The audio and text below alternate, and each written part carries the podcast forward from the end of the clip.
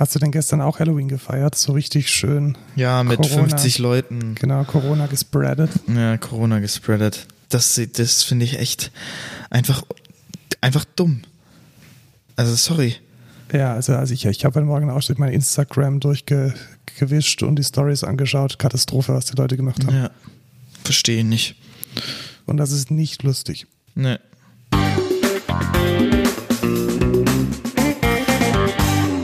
Hallo und willkommen zur 21. Folge vom Code Culture Podcast. Ich bin Lukas. Und ich bin Markus und wir begrüßen euch recht herzlich zu unserem wöchentlichen Rückblick und Tiefgang in Sachen Nerdkultur und Coding. Genau, ich bin Angestellter bei der Excentra GmbH, beste Firma Genau, des und ich, Lebens. ich war mal dein Ausbilder und bin jetzt dein Abteilungsleiter und CTO, studierter Diplom-Informatiker und Ich bin nicht studiert, bin aber genauso gut wie ein Studierter, deswegen. mindestens, mindestens Oh, nee, besser eigentlich. Mindestens. Besser. Wir haben ein bisschen Feedback und Rückblick. Ähm, letzte Woche habe ich nämlich meine aller, allererste YouTube-Anzeige geschalten. Geil. Und mit Anzeige meint er Werbung. Ja, genau, Werbung. Also ähm, ich habe ja so eine Single rausgebracht und da gibt es ein kleines Video zu, so ein Visualizer. Und ich wollte mal ein bisschen Geld drauf werfen und dieses Video unter die Menschen bringen. Und meine Anzeige wurde abgelehnt. Rate mal warum. Keine Ahnung. Also Grund Nummer eins, Drogen. Ah ja. Grund Nummer zwei, Werbung für Abtreibung. Okay. Und Grund Nummer drei, binäre Optionen. Hä? Du kennst, du kennst mein Video, das ist ein Ambient Piano Track. Und ja, ich glaube, wenn man schon ein bisschen hinhört, das Klavier eindeutig äh, verherrlicht Drogen, der Bass eindeutig ähm, Naja, Abtreibung. Naja, aber wenn man jetzt, wenn man jetzt äh, sagt, die checken dein Artist Name, gehen dann auf deine Instagram-Page und da äh, g- gibt's da nichts mit Drogen? Ist da nicht auch da was mit Da Drogen? gibt's nichts mit Drogen. Achso, ich dachte, du hättest da so ein bisschen Kokain noch auf Nein, deinem. nein, Ach nein, nee, das nein. war eine Idee, die du Das- machen wolltest. Aber dann hast du es doch nicht Es, es gemacht. liegt irgendwo eine Rasierklinge rum, aber das war's dann auch schon. Also ich glaube nicht, ich, weißt du, was ich glaube? Ich glaube, dass die meine 100 Keywords durchgegangen sind und dass die KI da einfach Ja, amok ich denke ist. auch. Ähm, also relativer Schwachsinn, da musste da jemand drüber schauen und die Anzeige freischalten. Und äh, Ende vom Lied, es funktioniert tatsächlich relativ gut.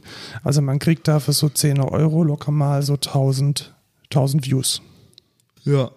Das ist quasi, als würde man sich die Views kaufen, was man quasi auch macht. Ja, nicht ganz. Es ist ja schon eher so, dass man, also es sind ja jetzt nicht gekaufte Views in dem Sinne, dass die Leute das nicht die Bohne interessiert, sondern sie sehen ja dann die Anzeige und wenn sie die Anzeige interessant finden, dann klicken sie drauf und ich finde das schon relativ legit. Ja, ist natürlich legit. Gut, gibt's sonst noch irgendwie Rückblick zum letzten Mal? glaub Weiß nicht. ich nicht. Nee, ich glaube Also, nicht. Mir ist nichts eingefallen. Ähm, ich habe doch, ich habe noch mal mit dem äh, Vodafone Support oh, geredet. lustig. Ähm, ich habe dann, ich glaube, eine Woche später oder so, ich weiß nicht genau, irgendwie, also diese Woche auf jeden Fall, habe ich nochmal angerufen und ich habe tatsächlich einen fähigen Support-Mitarbeiter erwischt. Der konnte die richtige Datenbankabfrage machen und Der dir hat dann, weiterhelfen. nee, der hat dann, ich habe dann gesagt, ja, wie mache ich das mit der Handyversicherung? Äh, ja, Sie müssen einfach, das können Sie in der App machen oder in einem Vodafone Store und das ist genau die richtige Information, die ich einfach gebraucht habe. Ich bin dann einfach in meine Vodafone App gegangen, habe dann da die Versicherung abgeschlossen, fertig. Das war's. Das war's. Das war's mit der Handyversicherung auf jeden Fall. Und was, was kostet die im Monat? Äh, 10 Euro. Und was ist damit alles abgedeckt? Alles eigentlich. Alles, also auch äh, Displaybruch und Genau. Und okay. Diebstahl auch äh, und das ist, das ist schon eine gute. Ja, da das ist kriegst du dann auch, äh, wenn jetzt zum Beispiel kein Gerät mehr, nicht genau das Gerät, was du hast, da ist, dann geben die dir ein Gerät von gleichem Wert. Das ist nicht verkehrt. Ja, das ist auch äh, ziemlich cool und das ist halt relativ schnell auch abgewickelt mit Vodafone und so. Ja. Und wir haben ja direkt hier einen Vodafone Store in Pfaffenhofen, deswegen. Das ist immer ganz angenehm, wenn man da reinmarschieren kann. Ja. Und ich muss jetzt demnächst noch meinen Kabelrouter zurückgeben, aber ja. Hast du eine neue Lieferzeit für dein iPhone bekommen? Weil meine, Ja, App, ja. Mein, weil meine Apple Watch kommt tatsächlich äh, morgen. Ach, cool. Ja, also die, die hätte eigentlich auch erst so wie, wie Was dein, hast du jetzt geholt? äh, eine Apple Watch äh, 6. Mhm. Nur GPS, kein LTE. In Aluminium schwarz mit einem schwarzen Edelstahlarmband. Was würde denn LTE bringen? für mich persönlich nichts, weil ich habe einfach immer mein iPhone dabei. Richtig. Also das bringt nur was, wenn du dein iPhone nicht dabei hast. Ja, also ich glaube, der glatter typische Anwendungsfall sind einfach Jogger. Also wenn man Naja, im Sommer okay. joggt und da irgendwie nur eine kurze Hose anhat, da will man echt nicht mit einem iPhone in der Tasche. ja, stimmt. Das ist äh, natürlich ein gutes sonst- Argument. Weil sonst äh, ist die Hose relativ schnell am Knöchel. Ja. Ähm, das sollte ich mir überlegen. Ich will mir nämlich auch bald eine Apple Watch holen, aber erstmal. Ja, ich schau mal, wie ich damit klarkomme. Ich hatte mir ja mal über Grover eine ausgeliehen, einen Monat lang, um mal zu testen, wie sich das bei mir anfühlt. Und da war es jetzt nicht so geil. Okay. Ich finde ja krass, dass es auch irgendwie deinen Schlaf dann so trackt und dann trackt er, wie lange du Deep Sleep hattest und was weiß ich nicht alles. Ja, gut, die Frage ist halt, ob man das möchte. Nachts irgendwie so ein Ding tragen. Ja, das ist halt die. Und wann lädst du es? Richtig, das Das ist ist Frage. nächste Frage. Vielleicht beim Duschen? Ja, das reicht, glaube ich, nicht. Also Doch, das hat, hat, ja nur, eine- hat ja nur einen Induktionslader. Also ich glaube nicht, dass. Ich denke schon, dass es reicht. Ja, müsste man Weißt du, wie schnell die Apple AirPods aufladen? Ja, das stimmt, die laden relativ schnell auf. Und das ist ja, ja, okay, das ist nicht Induktion, aber ich finde trotzdem, ich denke schon, dass es schnell auflädt, weil ich glaube, du brauchst halt, ja, keine Ahnung, du föhnst dich ja dann noch, dann brauchst du so eine Viertelstunde. Wenn du das ja, jetzt jeden mal. Tag Wenn man vielleicht noch das Frühstück mit einbezieht und das Lesen der Tageszeitung, dann könnte es vielleicht klappen. Aber da willst du ja schon eine Uhr haben. Beim Lesen der Taz, nee. Doch, Da lese ich damit du Zeitung. guckst, äh, wie viel Uhr es ist. Ach so, damit ich rechtzeitig zur Arbeit komme, damit Ja. ich pünktlich für das erste Stand-up Genau. bereitstehe. Das kann ich auch ohne Uhr. Naja, okay. Gut, dann kommen, kommen wir jetzt zu aber tatsächlich News. zu den News. Ähm, es gibt ja einen neuen Bundle, ein neues Bundle-Angebot von Apple, Apple One, und das ist in Deutschland jetzt gestartet. Cool. Findest, findest du es attraktiv? Ich weiß nicht. Ich finde mich persönlich sehr attraktiv, aber das jetzt nicht so. Ähm, über dich mache ich jetzt mal keine Aussage, sondern eher nur für das Bundle. ich finde es nicht attraktiv. Warum? Weil man hat in Deutschland dabei Apple Music, TV Plus, Arcade und 50 Gigabyte iCloud und man bezahlt dafür praktisch im, im Jahr 180 Euro. Und das finde ich schon ein bisschen viel, vor allem weil Alter, hä, wie viel zahlt man dann im Monat? ja, im Monat kostet es 15 Euro. Boah, Alter, das ist schon happig. Es ist, ist happig und das ist das Kleinste. 50 Gigabyte, das ist ja gar nichts. Genau, also richtig. Und 50 Gigabyte kostet jetzt mal, also wenn man das jetzt einzeln kauft, das habe ich einzeln gekauft, kostet halt 99 Cent. Wirklich? Ja. Wie dumm sind die? Also, Also, dann nicht noch irgendwie, sagen wir, 150 draufpacken. Genau, dann irgendwie ein Incentive machen, Ja. damit, damit sich's auch abgrenzt von diesen anderen Billigramsch-Angeboten. Also long story short, da man ja sowieso alles mit Testmonaten und inklusive in den ersten sechs Monaten nachgeschmissen bekommt, nicht attraktiv. Also ich würde sagen, es ist nicht zu empfehlen. Und das, da- das große Paket für die Familie ist recht nicht. Da gibt es ähm, Music Family, das ist die Möglichkeit, dass man sein Musikstreaming mit der ganzen Familie teilt und dann landet man bei 239 Euro im Jahr. Nee, ich will monatlich, ich kann mir das im Jahr immer nicht vorstellen. Äh, 20 Euro im Monat. Ah, okay. Und finde ich jetzt auch nicht, Nö. nicht passend. Naja. Also- naja. Haben wir uns ja eh schon gedacht. Ja, also es wurde groß angekündigt. Viele haben sich drauf gefreut und gedacht, man hätte jetzt für irgendwie einen Schnapper im Monat alles von Apple, was man haben möchte. Ich glaube, man ist besser bedient, wenn man die Dinge, die wirklich gut sind, wenn man die extra bezahlt und den Rest einfach Rest sein lässt. Ja. Dann zur zweiten, zur zweiten News. Ähm, du hast ja auch Apple AirPods Pro, genauso wie ich. Hast du auch das Problem, dass die manchmal rauschen und rattern und knattern? Nee, tatsächlich nicht. Ja, weil du wahrscheinlich schon einen Fix drin hast. Meine AirPod Pros, die hatten nämlich dieses Problem. Und ich hatte die dann ganz regulär über den Apple Support äh, ausgetauscht, weil die einfach die ganze Zeit geknattert und geknistert haben. Ja. Und das ist jetzt ein offizielles, ein offizieller Rückruf. Ah, okay. Also das, was früher so unter der, unter der, unter dem Radar lief, äh, haben die jetzt wohl auch offiziell anerkannt. Wenn man solche AirPod Pros hat, die rauschen, die knattern, die Geräusche machen, dann kann man die umtauschen. okay. Das muss ich sagen, hat bei mir super gut funktioniert. Also beim linken war es relativ ähm, stark. Den habe ich dann ausgetauscht und da war in zwei Tage war dann das neue, der neue Stick, der, der neue Pod da. Und äh, beim rechten war es dann auch so, dass es nicht ganz so stark wie beim linken, aber auch deutlich hörbar. Und auch der wurde ohne Murren und Knurren ausgetauscht. Alles Cool. kostenlos. Also ich bin jetzt wieder zufrieden. Und bei denen, die man aber so in den letzten paar Monaten gekauft hat, da taucht dieses Problem nicht auf. Ja, ich glaube, ich hatte das bisher noch nicht. Ja, also du würdest es hören. Ah Ja, okay, gut. Dann. Ein sehr guter Artikel habe ich auf The Verge gefunden. Und zwar bisschen, bisschen Achtung, bisschen Kaviar. Das ist ein sehr langer Artikel. Und äh, man muss sich ein bisschen reinlesen und man, man muss das eher so als Reportage lesen. Er ist, er handelt von dem Thema. Achten Wunder der Welt. Ja, er handelt von dem Thema, dass Donald Trump Apple wohl so lange beredet hat, dass sie äh, gemeinsam mit Foxconn mitten in der amerikanischen Wüste in Wisconsin ein, einen ganzen Campus bauen, auf dem dann Chips, ähm, iPhones, whatever produziert werden sollen. Und ja, das Ding läuft einfach nicht. Also es war nichts anderes als Millionen versenktes Steuergeld, Millionen versenktes Investmentgeld. Und seit drei Jahren steht dieses Ding brach.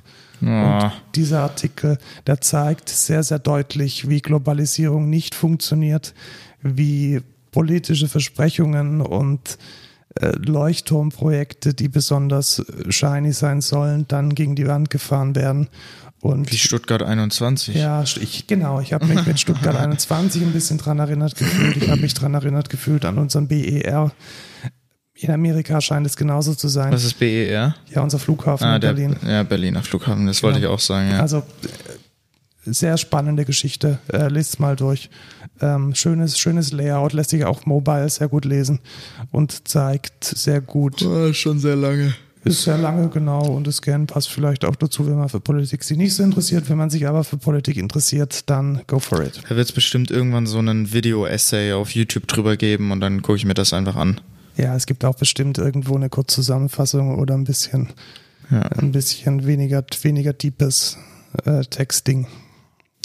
Gut, nächste News. Die nächste News ist, dass ein Python-Tool, welches viele, viele Nerds verwenden, von GitHub wegzensiert und Was? weggepusht wurde. Genau, die, ähm, die amerikanische Gesellschaft beziehungsweise der Dachverband der, der, der ähm, Platten, Plattenfirmen, glaube ich. Ich glaube, es war die RIA. Da steht es ja gar nicht im heißen Artikel, aber woanders stand es, glaube ich. Genau, die RIA, die Re Record irgendwas Association of America, also sowas ähnliches ein bisschen wie die deutsche GEMA, die hat ein Gerichtsverfahren erwirkt, dass YouTube DL, der bekannte und sehr beliebte YouTube-Downloader, nicht mehr verbreitet werden darf. Krass. Und ich glaube, YouTube hat auch da Maßnahmen gegen ergriffen, weil ich habe gehört von bestimmten Quellen, dass auch beliebte Tools nicht mehr funktionieren. Sowas wie ähm, Video Download Ja, genau, die Capture. verwenden ja unter der Haube alle Genau. YouTube DL. Also was ist ein YouTube DL? Vielleicht erklären wir das mal kurz. Das war ein Python-Skript, welches in der Kommandozeile läuft und man kann dann einfach eingeben YouTube-DL und dann die URL von einem Video und dann wird dieses Video von YouTube heruntergeladen. So hat das Ding zumindest gestartet. In der Zwischenzeit kann man auch ganz viele andere URLs angeben, zum Beispiel Instagram und Bilder runterladen oder von Facebook Videos runterladen oder von Soundcloud Audio runterladen und bei vielen anderen Videoplattformen funktioniert es auch. Also es ist nicht nur ein Tool, mit dem man jetzt illegalerweise äh, copyright geschütztes Material runterladen kann, sondern auch ein Tool, mit dem man ganz regulär Streams in Dateien verwandelt. Und da muss man jetzt, glaube ich, sehr, sehr vorsichtig sein, warum das jetzt äh, weggeblockt wird oder auch nicht. Und weißt du, was das Hauptproblem ist, warum es weggeblockt ist? Sie hatten in ihren Testfällen, also in ihren automatisierten Software-Tests, tatsächlich Tests drin, die explizit Copyright Infringements Ja, sind die dumm. Also die sind relativ, das ist relativ ungünstig. Ja. Aber Naja. es gibt, es gibt tatsächlich auch äh, legit Grund. Ähm, irgendjemand hat mal ein Konzert meiner Band komplett aufgenommen und hochgestellt. Natürlich habe ich mir das dann vorher mit YouTube DL sauber runtergeladen, bevor ich dann einen Copyright Strikedown gemacht habe, damit ich dieses Video habe. Also es gibt denke ich, genauso viele legale Anwendungen wie illegale. Ja, Und klar. Dass ähm, der Fokus so stark auf YouTube liegt, ist eigentlich auch falsch, weil zum Beispiel bei Soundcloud ist es komplett okay. Naja, mit Dinge YouTube DL konntest du auch nicht nur YouTube da Ja, genau, habe downloaden. ich ja gerade eben gesagt. Also Ja. Soundcloud, Instagram, Dinge, wo jetzt nicht zwangsläufig ein Copyright drauf ist, eher kritisch zu sehen. Ich bin mal gespannt, wie lange es braucht, bis es dann auch aus den Paketen verschwindet. Also bei Brew ist es gerade Gott sei Dank noch drin. Bei anderen ähm, Paketmanagern ist es so langsam schon, sind die Patches so langsam schon unterwegs, die das Ding nach draußen befördern. Ja, ich hoffe, das wird noch, das wird noch überleben, weil sonst gibt es irgendwann das nicht mehr. Ja, also ich, ich finde nach wie vor ist es sehr wichtig, dass es Tools gibt, die sehr einfach Videostreams in Dateien um, umwandeln, alleine schon, um sie mobil mitnehmen zu können, Ja. um, ähm, um sie auch zugänglich zu machen und vielleicht hat man nicht immer tolles Internet, um die Dinge zu streamen. Richtig. Dann kommen wir zu einem sehr, sehr, sehr langlaufenden Thema, nämlich dem digitalen Personalausweis in Deutschland. Hast du einen digitalen Personalausweis? Ja, weil ich ja nach irgendwie, keine Ahnung Nach wann. 2010 sind die nämlich Genau. da mit drin. Und ich habe ja erst einen gekriegt, als ich 16 war und das war 2016. Wie oft hast du dieses digitale Feature benutzt? Noch nicht einmal. Rate mal, wie oft ich es benutzt habe. Noch nicht einmal. Genau. Und warum benutzt es kein Mensch? Weil das nirgendwo Anbindung findet, oder? Doch, man braucht aber einen, einen proprietären Kartenleser dafür. Ah, Und diesen Stress, den gibt sich einfach niemand. Also Ja. die, die Technologie ist noch aus dem vor, vorigen Jahrhundert. Und jetzt möchte das zuständige, ich weiß nicht, ob es ein Amt oder eine Behörde ist, whatever, die möchten jetzt den Ausweis aufs Smartphone bringen. geil. Das und ist zwar mal komplett Gutes. rückwärtskompatibel mit dem echten Papierpersonalausweis, weil der halt auch mit, mit RFID funktioniert und NFC. Und ich könnte mir sehr gut vorstellen, dass das ähm, die ganze Sache noch mal ein bisschen nach vorne bringt. Ja, und auch Identity, Identity Theft ist dann natürlich einfacher. Genau, es, ja, tatsächlich. Das ist, das ist auch einfacher. Ich denke, es, es steht und fällt damit, wie gut die Handys an sich gesichert ja, sind. das stimmt. Aber man könnte damit auch zum Beispiel einführen, dass Alkohol grundsätzlich nur mit diesem Personalausweis verkauft wird. Ja, Also dass- und wenn das, wenn das nicht anders normales, wenn das normal, ein normales Lesegerät ist, dann kann man einfach sein Handy hinhalten und hat direkt die richtige Identifizierung. Also das ist, Genau. das ist schon ein großer Schritt, finde ich. Zugänge, äh, Verifikation bei, bei Behörden, ähm, im, im Kino, um das Alter festzustellen. Also ich kann mir das schon Pornos. vorstellen, dass es da einige Regeln gibt. Ja. Ja, das, das frage ich mich auch. Gibt es, also ich, ich äh, gucke natürlich keine Pornos, Nee, aber natürlich nicht. Ähm, gibt es auf Pornoseiten sowas wie, ich gebe hier meinen Personalausweis und er checkt, wie alt ich bin? Habe ich, also habe ich noch nicht von gehört, aber ich beschäftige mich natürlich mit dem Also Thema ich auch nicht.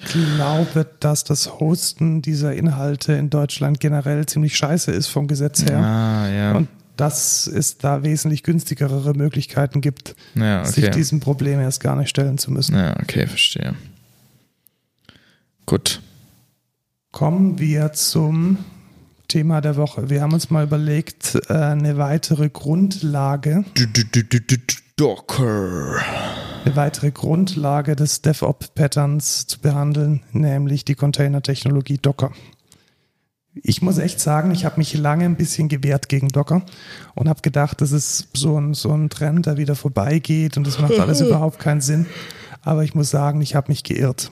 Ja. Und ich habe mich vor allem geirrt Ganz groß. in der, in der Art und Weise, wie ich gedacht habe, wie komplex das alles ist. Also das Virtualisierung und nochmal Virtualisierung und wieder virtualisiert. Das muss ja bestimmt unglaublich kompliziert sein. Auch das ist falsch. Ja. Also man kann sagen, Docker hat die Art und Weise, wie man Software ausliefert, radikal umgekrempelt und, Und neu verbessert. gemacht und verbessert Ja. Und damit auch die Grundlage gelegt, überhaupt sowas wie eine serviceorientierte Architektur in Clustern und in größeren Szenarien auszurollen. Aber jetzt mal eins nach dem anderen. Was ist denn, was ist denn ein Docker-Container? Das ist ein, das ist ein, Du Das ist ein kannst, nicht, du Container. kannst nicht Schwäbisch sprechen, den Dialekt. Ich mache auch nicht Schwäbisch. Sondern? Das ist mein eigener Ah, Dialekt. verstehe, dein, dein eigener erfundener Dialekt. Ja. Sehr gut. Ja. Darf ich den nicht sprechen? Doch, ich bitte darum, ich bitte darum. Das ist ein, das ist ein Container, da, da ist halt nur ähm, das Bare Minimum an System drauf, was man braucht, um das Programm aufzuführen, äh, auszuführen. Und dann wird es daran ausgeführt. Ja, genau. Also es ist letzten Endes so eine kleine virtuelle Maschine, die Genau. komplett self-contained alles beinhaltet, was man denn braucht, um das Programm, welches es mitbringt, auszuführen. Was wäre das denn jetzt im Beispiel von einer Java-Applikation? Also eine Applikation, die, die eine, eine Jar-Datei ist und so einen kleinen Webservice bereitstellt. Welche Dinge müssen denn da dann in dem Docker-Container drin sein? Java, Mhm. Also Maven, wenn man Maven wenn man benutzt, Maven benutzt, ja, um es vielleicht auszuführen oder vielleicht sogar da drin zu bauen. Und eine Shell, ja, wenn man da reingehen will, richtig. äh, Und sonst, ganz grundsätzlich in Linux natürlich. naja, ein Linux halt. Also wenn ich jetzt eine Java-Applikation in einen Docker-Container packen möchte, dann ist da tatsächlich alles mit drin. Also da ist das Linux drin, das das Grundsystem, ein komplettes Linux, dann nimmt man Alpine. meistens genau so eine Alpine, so ein ganz kleines, minimalistisches Linux, wo die Hälfte fehlt, die man eigentlich kennt und braucht. Und dann den Java SDK zum Beispiel, dann Adopt OpenJDK und darauf dann noch die Java-Applikation. So, und jetzt stellt sich natürlich die Frage, jetzt habe ich da drei Komponenten. Was mache ich denn, um diese drei Komponenten zu einem Container zusammenzubasteln? Layering. Ja, aber mit, wie mache ich das denn so ganz konkret? Was willst du von mir? Die Dockerfile natürlich, steht Ach doch so. ganz groß in den Shownotes. Ich guck nicht auf die Shownotes. Genau, also man packt das Ganze in eine Dockerfile. Und diese Dockerfile ist eine Textdatei. Und die beschreibt, was man in diesem Container haben möchte. Genau, was ist denn traditionellerweise der erst, die erste Zeile in so einer Dockerfile? From und dann das Image. Genau. Und das ist das, der, der, der tolle Ansatz von Docker. Das heißt, ich kann auf basierenden Images äh, aufbauen. Also irgendjemand, zum Beispiel die Jungs von Adopt OpenJDK, die haben schon fertige Images gebaut, welche irgendeine Linux haben drunter und ein Adopt OpenJDK schon mit drin in der aktuellen Version, vielleicht ein aktuelles 8er, vielleicht ein aktuelles 11er. Und dann sage ich einfach from Adopt OpenJDK Doppelpunkt 8 minus Alpine. Und dann habe ich schon ein komplettes Betriebssystem mit einem Java drauf. Was ist dann das Einzige, was ich noch machen muss? Meine Applikation in den Container packen. Ja, genau. Also ich nehme dann die jar und ich kopiere sie rein. Das geht mit einem einfachen Copy-Befehl. Und dann fehlt nur noch eine einzige winzige Kleinigkeit, nämlich muss der Container natürlich wissen, was er tut. Der Entry Point. Ja, genau. Was er tun soll, wenn der Container startet. Da schreibe ich dann rein, mein Entry Point wäre dann java-jar, myapplication.jar. Und dann läuft in diesem Container, wenn er gestartet wird, automatisch die Anwendung. Geil. So, und was ist jetzt der große Unterschied zwischen, ja, jetzt könnte man ja sagen, dann, dann verteile halt eine Jar und jeder kann die mit Java-Jar ausführen. Java funktioniert ja auch auf jedem Betriebssystem. Der ganz große Unterschied ist, dass wenn dieser Docker-Container bei mir lokal läuft, dann läuft er ganz genau so auch auf allen anderen Maschinen. Also wenn der im Container ist. Wenn der im Container ist, Genau. genau, weil mein Container komplett self-contained ist. Das heißt, ich habe keine Seiteneffekte vom Betriebssystem, ich habe keine Seiteneffekte vom der, der Java-Distribution, die ich habe. Ich habe vor allem keine Seiteneffekte, was es die Konfiguration anbelangt, von irgendwelchen Pfaden oder von irgendwelchen Dingen, die ich annehme, dass in meinem Host-System vorhanden sind. Das gibt's alles nicht. Ja. Und das Gleiche gilt natürlich nicht nur für Java, sondern für alle anderen Applikationen, die sonst den ganzen Rattenschwanz an Abhängigkeiten haben. Zum Beispiel Node. Node. Genau. Oder Python. Python 2, Python 3, ihr kennt den ganzen Schmerz, Python Env. Wo kommen meine Libraries her? Python 3.6, 7, 8, 9. Genau, alles ein Heidenchaos. Auch das kann man dann komplett in einem Docker-Image managen. Dann denken wir jetzt mal, wie können jetzt diese Images, diese Container, aus denen dann die, die Container äh, gestartet werden, wie können die denn sauber verteilt werden? Und auch da gibt es ein sehr schönes Konzept, weil gerade vorhin haben wir ja gelernt, wir haben da am Anfang dieses From und sagen dann, wir machen jetzt zum Beispiel unseren Java-Container from Ach. JDK. Ja, ich wollte auf was anderes hinaus, nämlich Docker Compose. Auch da wollte ich nicht drauf hinaus, eigentlich viel, viel einfacher, die, Layer, die Layers. Das habe ich doch vorher schon Ja, gesagt. natürlich, aber jetzt kommen Mann, sie erst ey. in meiner Argumentation. Möchtest du denn erklären, was die Layers ja, sind? ein Layer dann ist mach mal. quasi jedes Befehl innerhalb einer Docker-File. Und das ist quasi, also man geht ja so durch, man hat das Image und dann kopiert man irgendwas rein und dann ist dieser Copy-Step ein Layer. Und so kann man quasi das immer weiter aufgliedern, um ja, das gut gegliedert zu haben. Und was ist jetzt der Vorteil, wenn ich diese ganzen Layer habe? man kann, wenn man das Image neu baut und ein Layer verändert hat, kann man nur den, also ab dem Layer, wo man es verändert hat, quasi muss man neu bilden und die vorherigen gibt schon. Genau, also in der gesamten Infrastruktur, nicht nur beim Bauen, sondern vor allem auch beim, beim Pullen. Also wenn ich dann diese, diese äh, Container verwenden möchte, da muss ich mir dann immer nur diese Deltas laden. Also ein Beispiel, ich habe jetzt f- 500 kon- verschiedene Applikationen, die alle Adopt OpenJDK verwenden. Dann muss ich diesen Base, ähm, dieses Base-Image nur einmal haben und die ganzen Deltas, die bauen dann auf diesem Base-Image auf. Das funktioniert mit so einem, ja ähnlich wie bei Git, dass man einfach in den einzelnen Layer signiert, wie der Vorgänger heißt. Und damit kann man sicherstellen und die Konsistenz sicherstellen, dass die einzelnen Container so funktionieren, wie sie sollen. Ja. Und das ist auch ein großer Vorteil.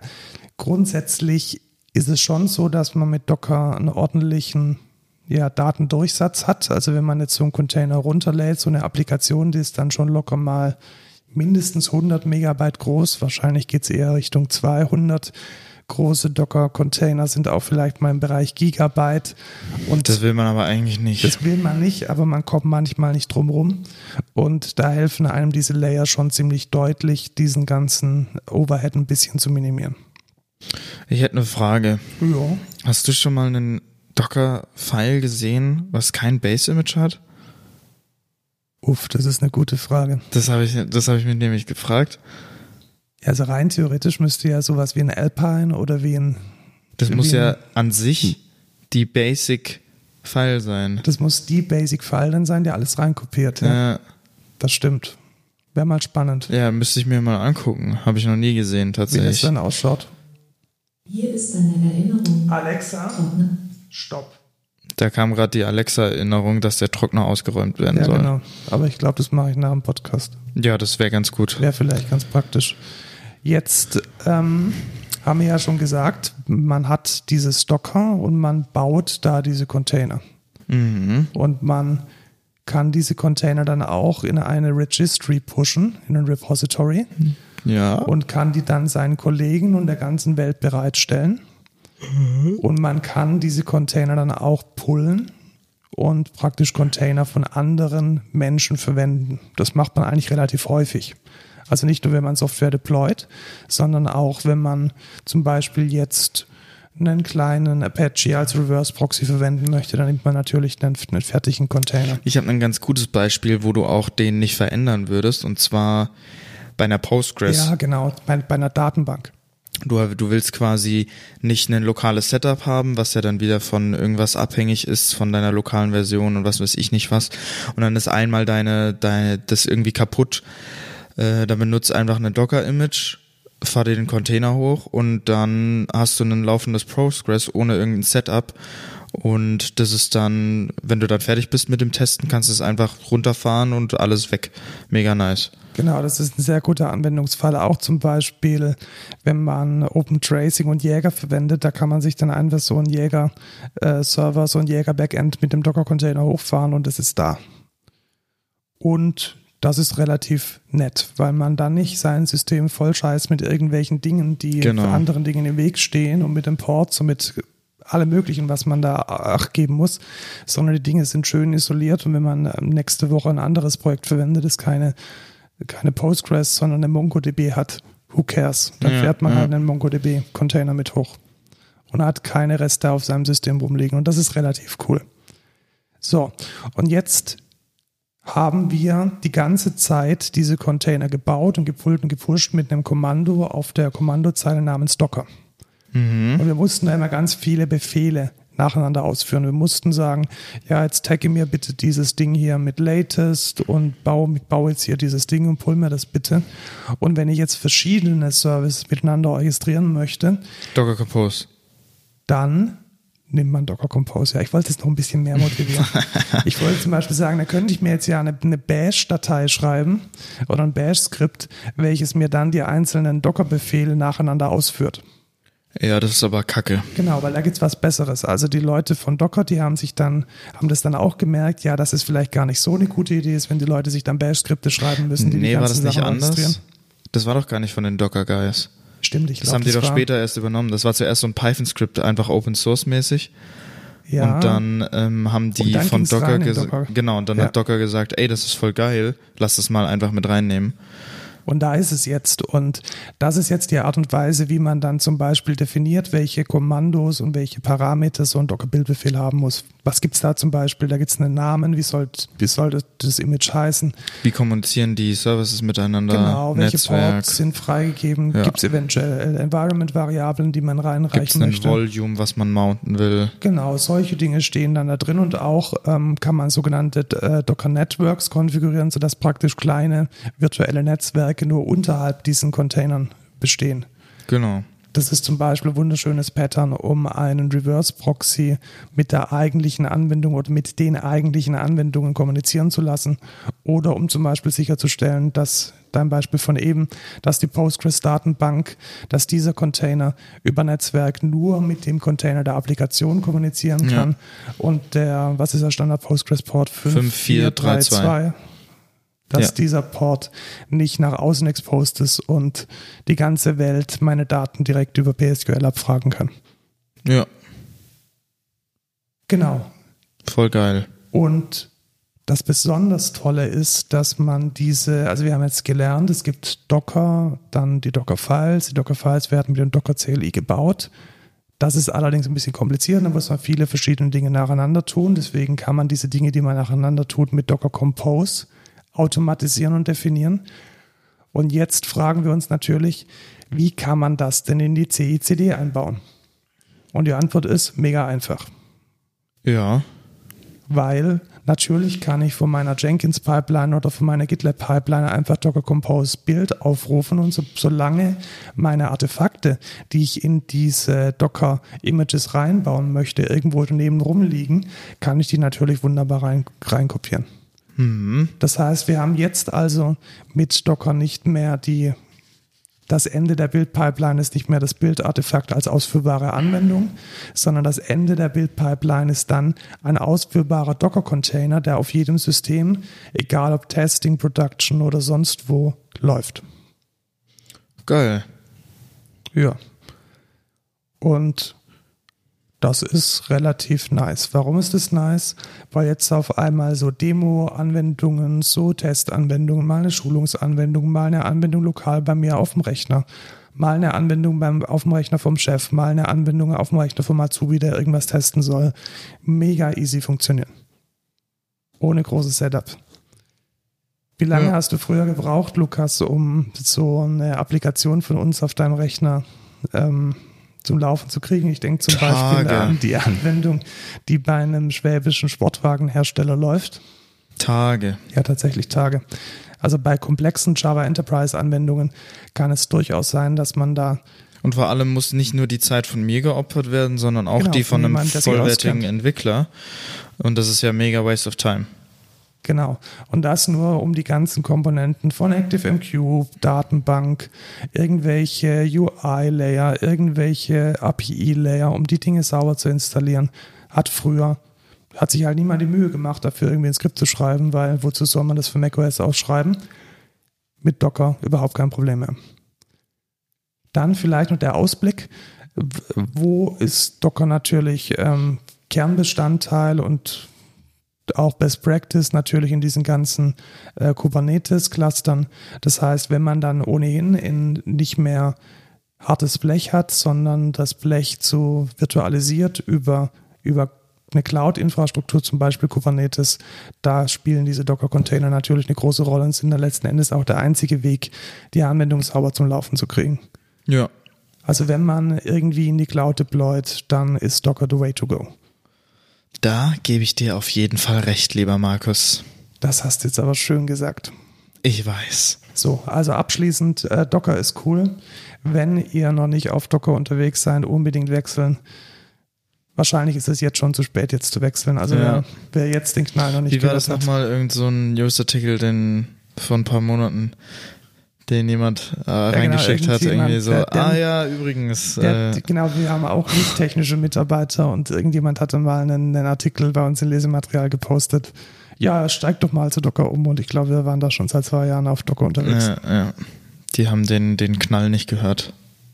Oder so. Ja, oder so Weil der, der Newsartikel war auch eine Woche alt oder so. Ja, tatsächlich, deswegen- aber das war, das war auch dieses Designer-Magazin. Wie heißt es denn? Ich habe den Namen vergessen. Ich weiß es nicht. Da gibt es so ein, so ein, so ein Magazin für Digital Creatives, dessen Namen ich immer vergessen habe, weil die, die Artikel da drin wirklich nicht so besonders gut sind. Apropos Design. Apropos Design, die beste Überleitung aller Zeiten. Es gibt einen lustigen Texteditor. Ich sage jetzt mal bewusst Texteditor und der ist auch gleichzeitig unser Code der Woche, weil unsere Lieblings-Software-Company, nämlich Panic, kennst du Panic? Nee. Ja, du bist wahrscheinlich ein bisschen zu jung dafür. Panic ist so eine Entwicklerbude, die haben früher einen äh, Texteditor gemacht, die haben den, ähm, den, den Standard äh, SFTP und FTP Client Oh. gemacht, Transmit für, für macOS. Also die, die sind so Urgestein so, der okay. Die macOS-Entwickler. haben aber nicht FTP entwickelt. Nein, haben sie nicht. Okay, ich dachte jetzt gerade. Und die haben immer ein bisschen innovative Software gemacht und sie haben jetzt als neue innovative, innovative Software einen Texteditor namens Nova. Warte, das ist ja sehr innova. Tief. Und sie haben sich den auch äh, schützen lassen tatsächlich. Also Nova ist tatsächlich. Ähm, Stehst du schön. innova? Ja, weil Inno und Nova und das Nova damit Nova, drin ist. Ja, ja, gefällt, sehr gefällt's dir denn, innovativ. Lukas? Dann, Alter, du, ich kann dir gar nicht sagen, wie geil das ist. Also, ich, wir haben jetzt noch nicht direkt rausgefunden, es soll anscheinend mit Vue auch funktionieren. Ähm, aber es gibt da ein Theme. Und ich werde ihn einfach nur deswegen benutzen. Auch anstatt von, von Visual Studio Code definitiv. aber das Ding hat überhaupt keine Features noch. Also jetzt fangen wir mal an mit den Dingen, die gut sind. Das Also erzähl mal, das gut weißt ist. du ja noch nicht. Ja, erzähl mal, was gut ist. Ähm, es sieht verdammt geil aus. Also dieses, dieses Neon-Theme, das, das leuchtet so schön in so schönen bunten Farben. So 80er Jahre, Dark, Dark Wave, Wave, cool. Wave Pop. Ah, das ist übel geil. Ähm, und es gibt anscheinend View Support. Ähm, wir konnten jetzt noch nicht direkt so, also was mir immer wichtig ist, ist, ich kann navigieren zwischen Definition von Variablen und Der Verwendung, genau. Und äh, der, der, der, der Methoden und so. Und das hat bisher noch nicht so ganz funktioniert. ja, also wir haben jetzt da auch mal ein bisschen rumgeklickt und Naja, aber auch in einem äh, Projekt, was wir nicht kennen und so. Äh, Genau. Ich würde es mal auf meinem, auf meinem Rechner äh, in der Arbeit installieren und dann gebe ich Feedback. Richtig, also wir, also ich bin auch relativ positiv davon überrascht, wie gut es ausschaut und wie angenehm es zum, zum Verwenden ist. Also die User Stories sind echt sehr geil gemacht und es sieht auch alles sehr, sehr, sehr, sehr schön aus und es macht Spaß, es zu verwenden. Aber so fortgeschrittene IDE-Features mit In-Code-Navigation, ja, da habe ich jetzt auch noch nicht, noch Ja, nicht so mal gucken. wirklich. Ich probiere es mal aus. Genau, einfach mal Ich hoffe, es ist cool. Ähm, es sieht auf jeden Fall sehr cool aus. Deswegen, äh, Genau, das kostet äh, einmalig 100 Euro, beziehungsweise 100 Dollar. Und wenn man auch von dem alten Texteditor von Panic kommt, der hieß damals Coda, kostet es dann nur kostet 80. es nur 80 Dollar. Naja. Ähm, ja, mal gucken. Vielleicht ist es geil, vielleicht auch nicht. Ich werde mal ausprobieren. Äh, ich habe tatsächlich noch einen Code der Woche. Oh, schieß los. Oder ist es ein Node-Code der Woche? Ich bin mir nicht sicher. Mach's einfach als, als Code der Woche, weil wir haben schon zwei No-Codes Genau, der Woche. genau. Und zwar, ich suche die ganze Zeit schon nach einem nach einem Spotlight für Chrome quasi. Also ein, ein, ein Tool, mit dem ich durch zum Beispiel History, Bookmarks, offene Tabs und ähm, alles, was ich irgendwie, ne, alles, was im Chrome quasi gelockt wird, ähm, möchte ich durchnavigieren. Ja. Also ich möchte da drin suchen und einfach das finden, was ich finden möchte. Ich habe jetzt zum Beispiel, ach, ich habe jetzt mega viele Tabs offen. Ich möchte jetzt irgendwie, ich hatte doch irgendeine Dokumentation von Beautify offen oder so. Und dann gebe ich einfach Beautify ein und dann, ach ja, hier offener Tab. Geil. Switch ich rüber. Genau sowas suche ich schon die ganze Zeit und der Vivaldi hat das. Jetzt ist das Problem, der Vivaldi ist sehr instabil, sage ich mal. Also bestimmte Sachen, der ist halt manchmal Genau, alleine ich habe schon irgendwie dreimal gesehen, wie er abgestürzt ist bei Ja. dir. Der läuft auf OS, OS macOS echt nicht so ja, gut. genau. Auf macOS läuft er halt nicht stabil. Ich benutze ihn auf Windows, da läuft er einwandfrei. Aber auf macOS, da gibt's einfach noch ein paar Bugs und das fuckt mich einfach ab. Und ich kann einfach nicht auf einen Browser setzen, der dann vielleicht mal abkackt oder so. Und das hatte ich schon öfter und das fuckt mich mega ab. Deswegen bin ich jetzt wieder zum Chrome und installiere mir gerade sehr, sehr viele Extensions. Und ich habe eine Extension gefunden, die heißt Omni. Äh, Tabs, History und Book, Books, Bookmarks bei Tefter. Ähm, das kostet was, aber gerade probiere ich es aus. Ich weiß nicht, wie lange die Testversion geht. Und nee, das ist falsch. Ich versuche Das heißt gerade. nur Omni. Omni Chrome Extension. Omni. Ja. Und das ist quasi Spotlight für. Da, genau da. Das zweite ist es. Sehr gut. Ähm, Das ist quasi Spotlight für Chrome und bisher funktioniert es ganz gut, muss ich sagen. Hat zwar sehr, sehr wenige Reviews und es benutzen auch nicht viele, weil anscheinend niemand dieses Feature will. Ich brauche das unbedingt. Das ist so geil. Du kannst durch Bookmarks, History und Tabs navigieren. Mit einer Suche. Das ist doch übel. Geil. Ja, da habe ich vielleicht nächstes Mal tatsächlich noch einen Code der Woche, der was ähnliches macht. Okay. Aber ich will die nächste Woche erst doch mal testen, bevor ich Ja. da. Genau, ich habe den jetzt für ein paar Tage schon benutzt auf meinem Arbeitsrechner und ich finde es eigentlich ganz cool, muss ich sagen. Schaut echt ganz gut aus. Ich glaube, ich installiert man das auch mal. Ja. Ich benutze momentan Workona, hast du vielleicht schon mal gesehen bei mir. Das hat aber ein bisschen einen anderen Ansatz. Also Workona versucht im Chrome deine, deine Tabs und deine Bookmarks nach Projekten zu gruppieren. Ich kann Ja. dann sozusagen immer zwischen den einzelnen Projekten, die wir haben, hin und her springen und habe dann immer Jira, Confluence, ähm, irgendwelches äh, Dokumentationsmaterial zusammen. Mein, mein Use Case ist halt ein anderer. Ich sage, ich habe ich hab irgendwann mal irgendeinen Guide über irgendwie, keine Ahnung, View oder was weiß ich gefunden. Ne? Ja, genau. Und Oder ich habe das noch offen oder irgendwie Ja. sowas. Ne? Und dann will ich halt einfach suchen oder vielleicht ist es eine Bookmark, ich weiß es nicht mehr genau. Und dann suche ich einfach und dann finde ich's. Genau sowas brauche ich halt. Das ist Ja, halt das ein ist Spotlight richtig, für... das ist ein anderer Anwendungsfall und den, den, den Anwendungsfall, den habe ich tatsächlich auch oft. Man hat irgendwie mal eine Java-Log aufgemacht oder Genau. dieses eine ominöse GitHub und du weißt halt irgendwie ein Keyword und dann... Slack, diesen Stack Overflow äh, drin äh, Hint- Hint irgendwo mitbekommen und man findet ihn dann nicht mehr. Richtig, und im Google Search ist halt dann halt dann schwierig, das wiederzufinden.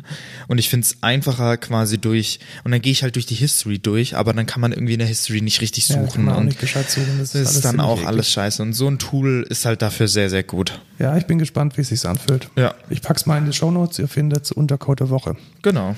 Dann haben wir eigentlich zwei relativ äh, lustige No-Codes der Woche, kann man Genau. schon so sagen. Also wirklich Eher weniger useful. Nichts davon. Wobei das eine ist vielleicht tatsächlich extrem useful, weil äh, jetzt, wo Corona wieder in die heiße Phase geht, ist das erste, was natürlich aus ist, das. Klopapier. Genau. Und was wäre denn schöner, als immer in seine, über ein Handy-Widget zu wissen, wie viel Rollen Klopapier oder Pakete Klopapier noch im präferierten DM zur Verfügung stehen.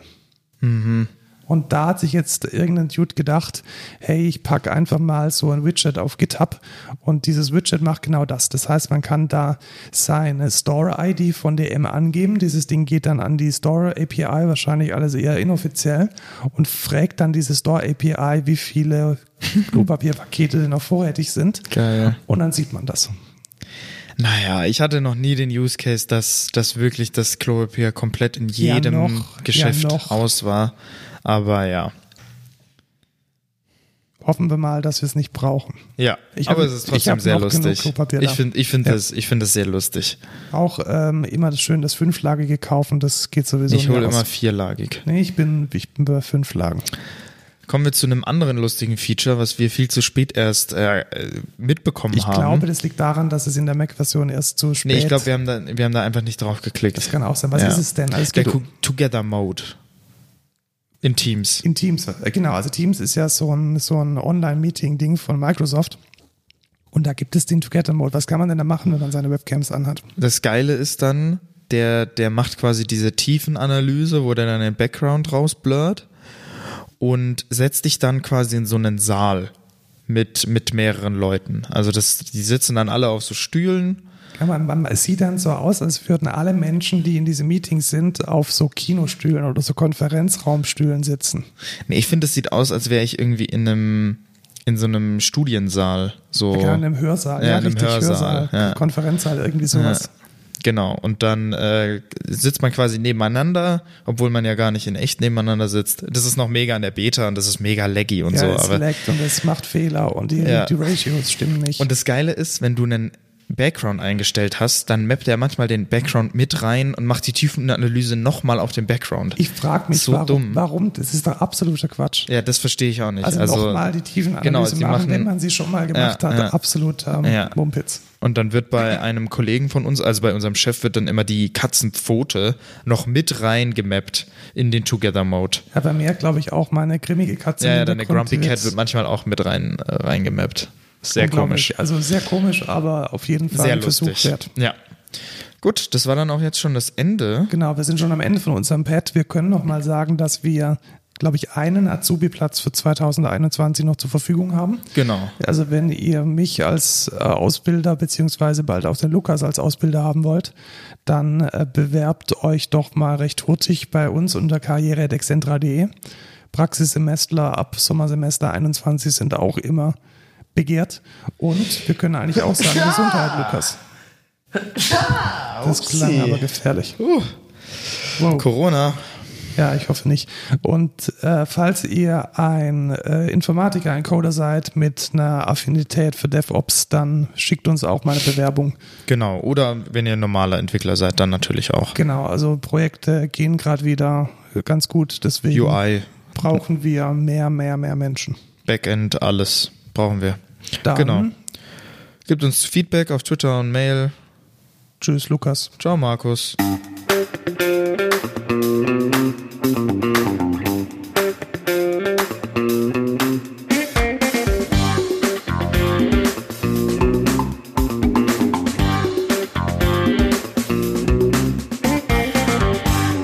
Ich hoffe, der DM hat noch Klopapier.